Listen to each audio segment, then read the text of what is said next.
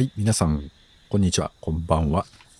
えー今日は8月21日、坂本地図トークです。えーっと、今日はですね、読売新聞の8月8日の、えー一面にですね、え値段の真相、新中古市場。新というのは、新ゴジラのあのカタカナの新なんですけども、新中古市場、フリマ民意で急騰という、こういうま見出しがあって、これ一面なんですけど、その後別の面で、えーもうちょっと詳しくですね、あのメルカリなどのフリマアプリについて、まあ、中古市場に大きな影響を及ぼしてますよという話がここで書かれていたんですね。まあ、フリマアプリ、このメルカリといえば、あの、先日もちょっとトークで喋ったんですけども、あのーまあ、最終処分場のね、そういうところで、まだまだ使えるものとか、あのー中古品として十分、うん需要のありそうなものを回収というか、まあ、この、選別してですね、自治体が、このメルカリでそういうものを販売してますよということがですね、まあ、全国各地の自治体でね、行われているというような話もちょっと紹介したんですけども、まやはりあの、どんどん買って、どんどん消費して、どんどん捨てろと、いうような、そういうものに対して、それはおかしいじゃないでしょうかと、もったいないじゃないかと。で、そんな使えるものをね、どんどんこの埋め立ててしまうと、そもそも埋め立てのね、そういう処分場そのものがもう、こう、寿命が短くなるので、やっぱり使えそうなものは、もう一回この市民の皆さんや人々に、どうですか？と、これ使えますよと、安くしときますよと。普通のお店で買ったらめっちゃ高いけど、これ回収したやつ、このメルカリだったら安いよ、みたいなね、そういうことをやって、この使えるものを再び人々の手に戻すという、そういう努力として非常に大事な取り組みじゃないかなというふうに思ったんですね。まあそういうこともあってちょっと紹介をしたんですね。で、あの、メルカリなどのフリマアプリによって、今中古市場全体が非常に伸びているというふうに書かれていまして、えーまあ、中古市場って言えばね例えばあのリサイクルショップとかね、まあ、古本屋さんとかそういうものだと思うんですけども。あるいはあの自動車だってね中古市場ありますし家も中古市場あるでしょうけども。あの今急速に伸びているのはそういったものというよりもこのフリマアプリを使ってねメルカリなんかを使って、えー日用品などが自由に気軽にどんどん、うん出品されまたどんどん買われているということがですねこの市場拡大の、まあ、原動力になっているという話がここで、えー書かれています。で何でもかんでも商品になっちゃうということでここではね、えーとトイレットペーパーの芯とかそれからこのかまぼこの板とかですね、えー流木だとかね、まあ、そんなものがあの普通だったら値段というかまあ商品にさえならないゴミゴミがですね、えー商品になっちゃってますよということで、まあ、これはこれで魅力ですし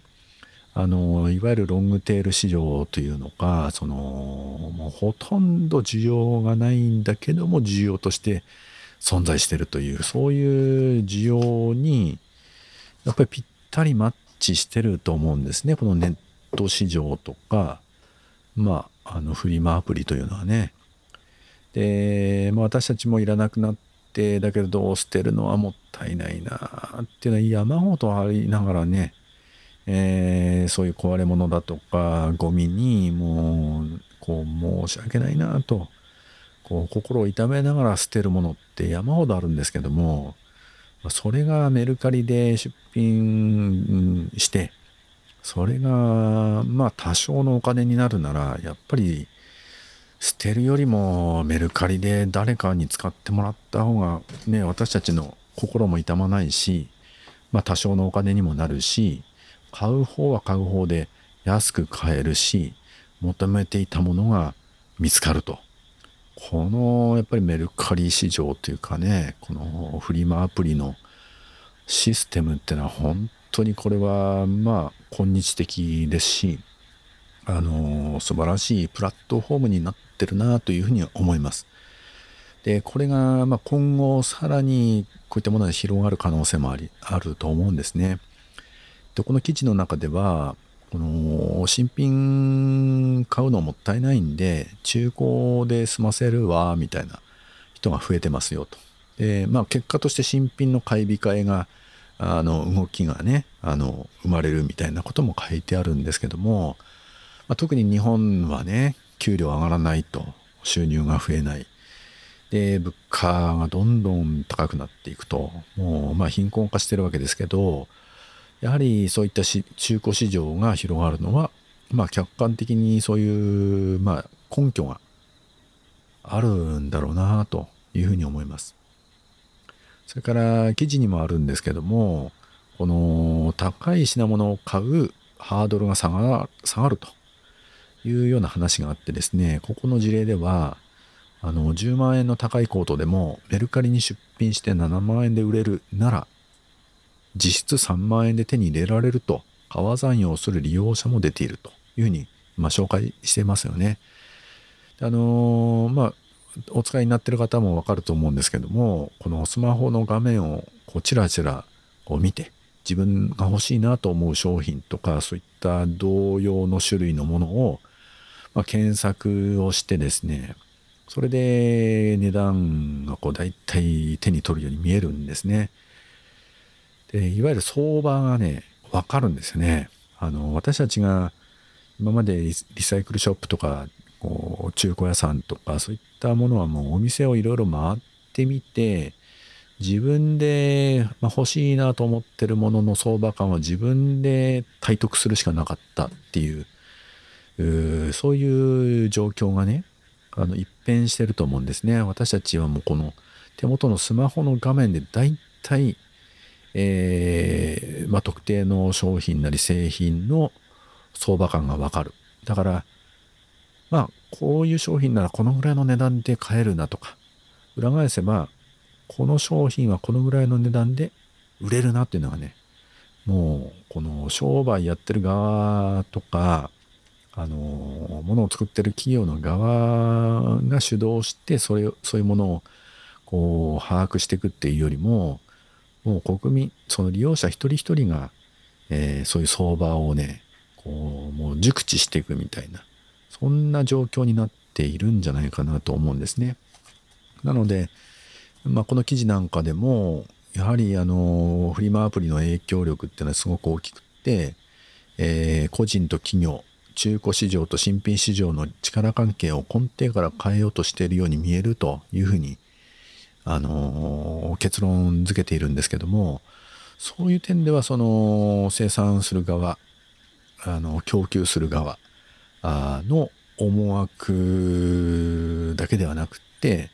えー、消費者一人一人や出品者一人一人の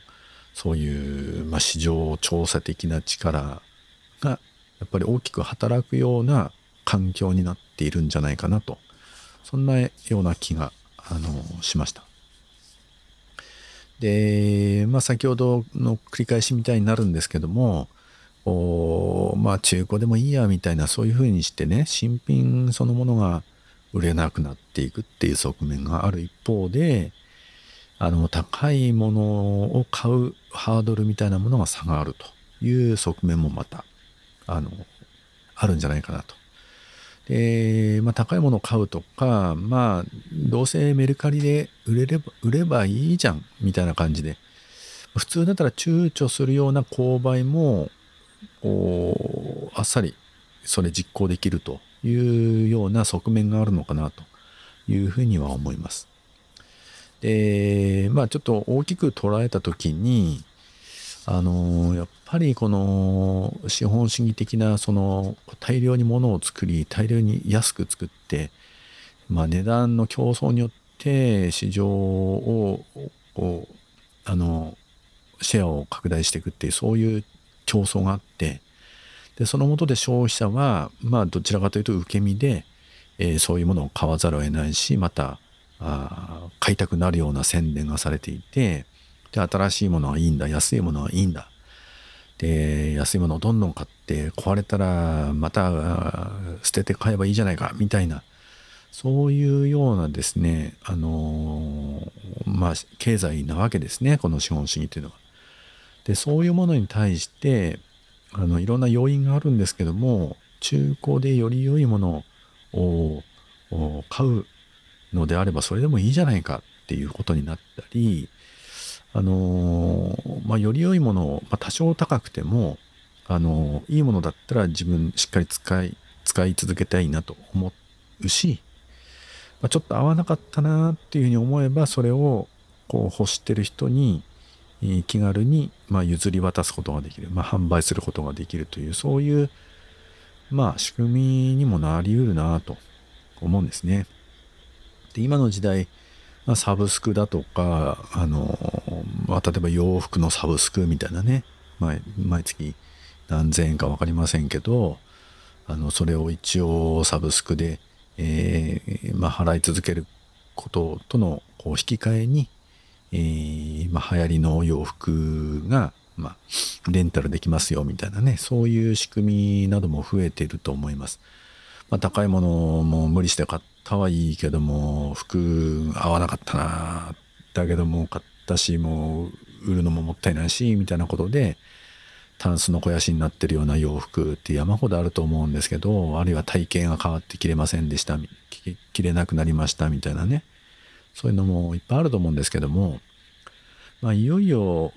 その新品を所有するっていう概念っていうか、考えそのものをやっぱり転換していく時代に入っているんじゃないかなと思うんですね。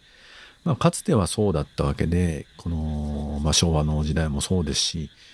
ぱり、あの、お下がりだとかね、そういうものも、かつてはありましたし、まあ、服を継ぎはぎして使うとか、あの、そういうこと当たり前だったけども、まあ、それが生産がね拡大して生産力拡大していく中であるいは商品がどんどん価格が低下していく中で、まあ、買えばいいじゃんかみたいなそういう常識に変わっていくんですけども今再びやっぱり、ま、こういう環境破壊環境気候変動の時代にあって大量生産大量消費もダメだろうなという思いも広がる中であの良いものを長く使いまた人々とシェアをして、えー、その製品商品が寿命を全うするまでしっかり使っていこうねみたいなねそんなものがこう共通の理解になっている時代にま近づいてるだろうなというふうに思います。まあ、医療品にしてもこう先ほどの言ったように継ぎはぎをして着ることが大事なんだみたいなねあのそんな考えも結構あの理解される時代にもなっていますし、まあ、自然素材のものをね、あのこうリサイクルしながら長く使っていくとか、まあ、そういうふうに思う人も増えてる中でね、まあ、こういうメルカリみたいなこの、まあ、まあ、いわばプラットフォームですけども、これがそういうやっぱりものを大事に使い資源を有効に使うっていう形を生かすプラットフォームとして発展できるかどうかっていうのはまだ未知数ですけどもそういう可能性が非常に高い、えー、まあプラットフォームなんじゃないかなというふうに思いました。まああのちょっとねだらだらとえー、語ってみたんですけども、まあ、すごく大事なことだなというふうに思った次第です。えっ、ー、と、今日は8月21日、坂本チーズトークでした。お聴きいただきましてありがとうございました。